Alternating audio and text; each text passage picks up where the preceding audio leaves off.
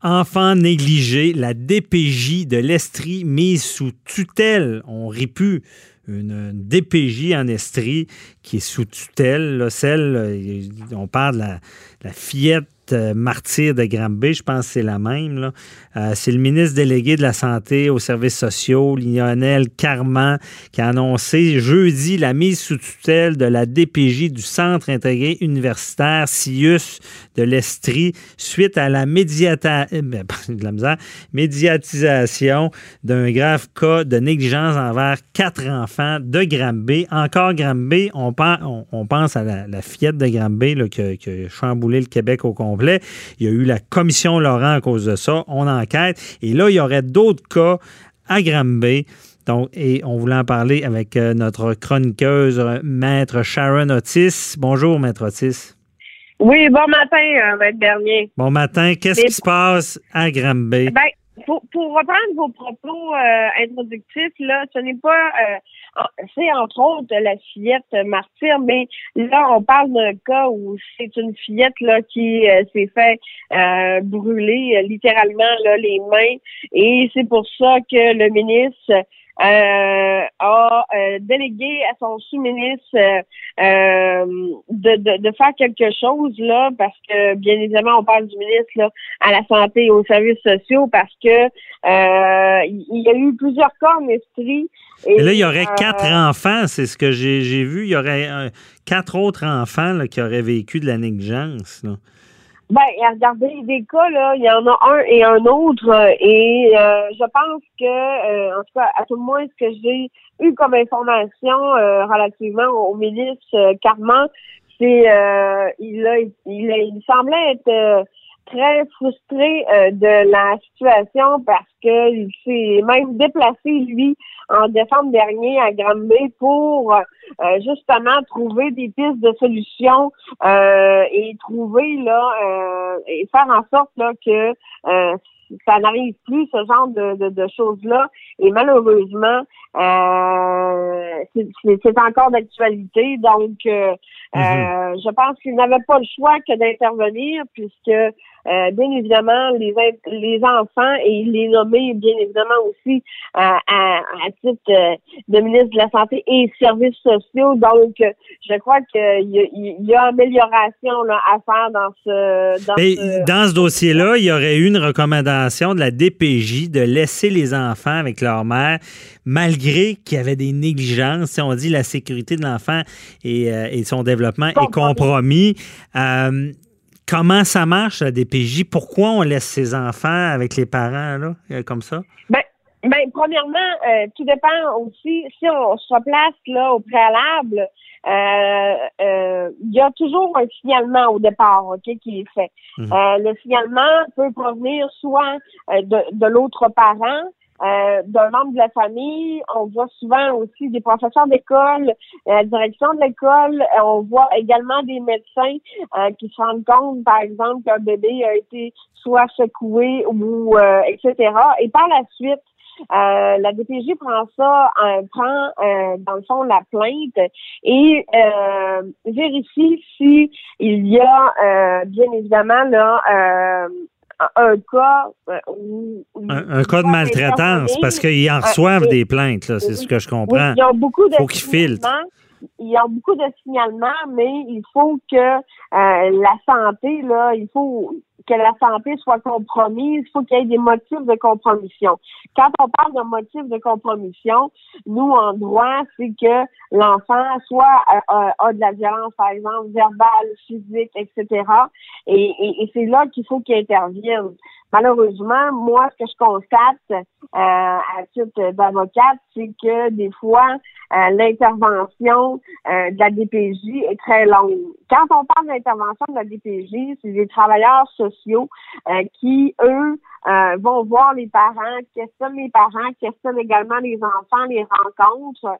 Bien évidemment, lorsqu'ils sont en bas âge, là, c'est un peu plus difficile. Mm-hmm. Et par la suite, c'est euh, ils font un, rapport, font des recommandations et euh, ça tombe entre les mains euh, de l'avocat du contentieux de, de la DPJ, c'est-à-dire de leur avocat.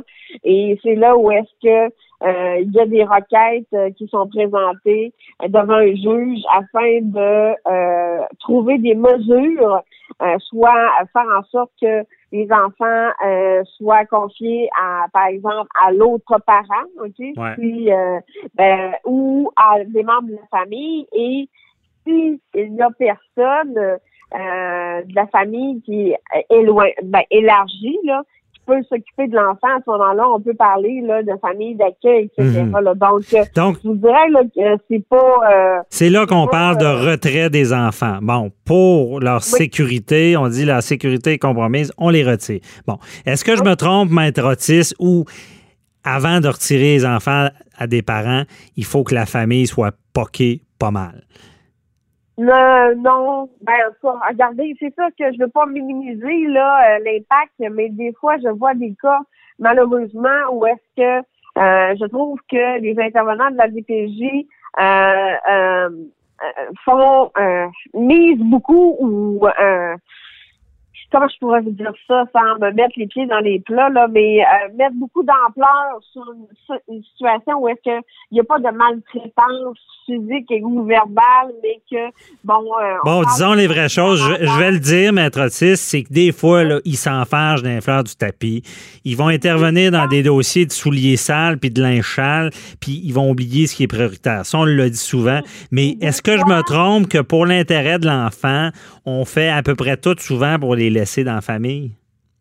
Ben, euh, c'est sûr que c'est préférable de laisser des enfants dans la famille parce que euh, si c'est possible, mais par exemple, on peut laisser les enfants sous supervision d'un autre membre de la famille qui, lui, se porte garant. Par exemple, on peut laisser des enfants, un enfant à, un couple de parents, mais euh, sous la supervision, c'est-à-dire que les grands-parents maternels ou paternels sont là en tout temps. L'enfant ne peut pas être laissé seul avec les parents, etc.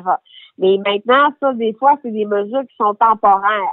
Euh, quand la DPJ embarque, et vous savez, la DPJ, là, c'est l'exception à la règle, parce que la DPJ n'est pas dans la vie de chacune des familles. Donc, déjà là, quand la DPJ intervient, c'est que ça va pas bien. Mhm. Mais, euh, ça, mais je vous dis, là, des fois, dans des dossiers que j'ai eus et que j'ai encore, la DPJ même, après un an et demi, deux ans, est toujours au dossier.